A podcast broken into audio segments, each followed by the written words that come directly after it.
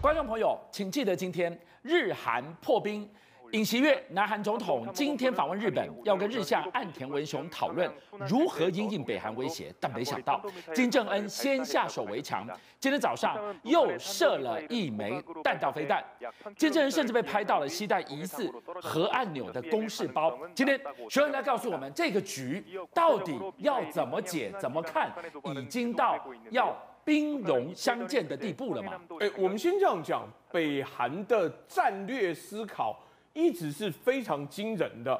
第一个，南韩跟日本原来要召开会议，要团结在一起讨论如何对抗北韩的核威胁，是包含了彼此之间的飞弹防御系统是否要互相支援、互相支持。结果没想到，就在他们会面数小时之前，北韩直接试射飞弹。而且同时公布消息，而且也告诉你，我们是成功的发射了洲际弹道飞弹。但是等等，你如果要打南韩跟日本，你用中程的战术飞弹就好了。你的洲际弹道飞弹是八千公里射到美国的这个版本，你是要打美国的，这是项庄舞剑，意在沛公。表面上是因为南韩跟日本开会，实际上北韩打的。是你背后的美国，让你看看我的核威慑，我不能跟你相互保证毁灭，但你中了一发，你就再也不能讲话。好，学员来告诉我们，这个标题已经帮大家算了哈，短短一个星期不到的时间，已经打了十一枚的飞弹，各式飞弹不等。我们能不能从当中的任何一个现场找出蛛丝马迹？金正恩到底多有底气，有没有露馅呢？呃，我们先这样讲，金正恩跟整个。朝鲜人民共和国善用了过去 COVID-19 的三年时间，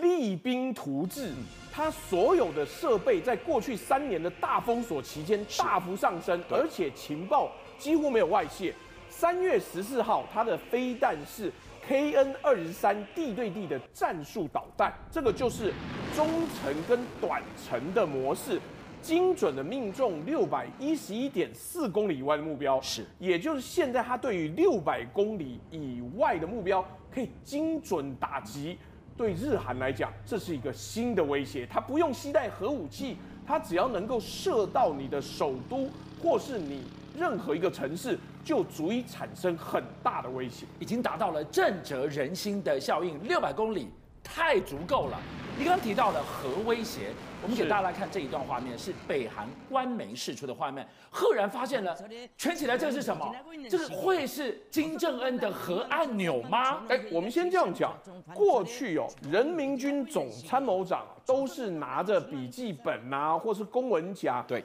这一次首先拿了一个新的公事包的时候，你不能怪人们疑神疑鬼。因为过去哦，我们称作核足球的公式包，里面是有笔记型电脑、加密跟天线，可以在任何地方连上发射的。距离，但你可能会说，哎呀，你看美军的那个核公式包那么大一个，不可能北韩的也是核足球啦。但是等等，巨象，你知道美国的核足球是要在全世界任何地方都可以连上美军的战略飞弹指挥中心，是，但北韩不需要啊，北韩只要在国内就可以了，我只要有一个。三 G、四 G、五 G 不会被干扰的门号，对，我能够通联就可以了。所以它的核足球不需要那么大，不需要有卫星通联、卫星的这个天线，这样子大的设备就足以启动北韩内部的核武的时候，难怪这让世界各国的情报单位都觉得忧心忡忡。好，我们看到了这个疑似是核按钮的这个公式包，这个按钮一下去，它可以控制，可以发射多少量？多少当量的核弹头呢？呃，我们先这样讲，北韩目前有六十枚核弹头，是已经不是一枚两枚可以针对精准性打击把它除掉就好了，而且这六十枚核弹头都有搭配洲际弹道飞弹，也就是包含了发射车，包含了地底的发射井，潜舰可能还做不到，对，但问题是。接下来他们的数量啊，因为你只要一旦能够提炼出核武等级的铀跟布的话，你的数量很快就可以提升到三百枚。而且美方到现在不像伊朗哦，对，到现在从来没有办法成功的渗透跟破坏北韩的核武精炼中心，对，所以很快就会提升到三百枚。你不要忘了，刚刚你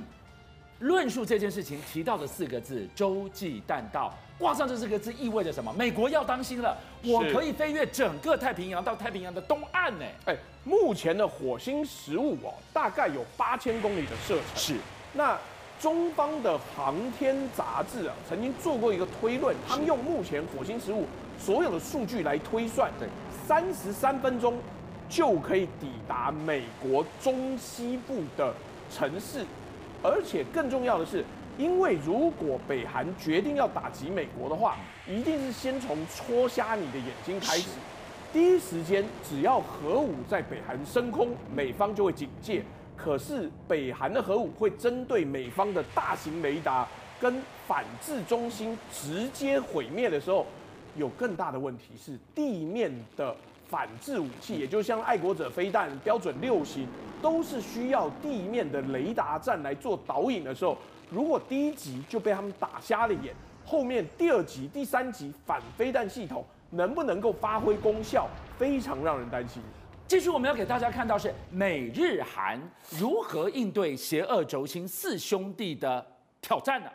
现在看到的是北韩。北朝鲜现在做先锋，而另外三兄弟居然远在中东也开始蠢蠢欲动了。呃，我们这样讲，现在我们看到的是中方的大战略，也就是他在全球现在宣传的是美国带来战战争，中方带来和平，而他趁的这个机会呢，就是因为美方的经济不稳，包含了最近有一些银行的倒闭事件，他早早从去年就开始布局，把跟拜登不交好，因为这个哈少吉这个记者被暗杀的关系，拜登对沙乌地阿伯很不客气，是。王储超生气的，所以中方趁机把伊朗跟沙乌地阿伯之间的外交关系恢复，双方开始互动。习近平特别讲，他希望中国能够成为沙伊之间的桥梁，什么桥梁呢？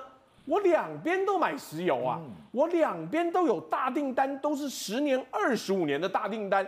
你怎么可能轻易就不听我的话？而且我现在做了调停，我是看到未来二十五年，我订单下这么久，你就得要跟我们配合这么的久。所以伊朗、沙乌地阿伯恢复外交关系，而且更重要是北京的下一步，他就要开始举办波湾峰会，伊朗会参加哦。别忘了，美国在过去五年，从川普以来，自从把他踢出五方协议之后，伊朗从来不参加任何的活动。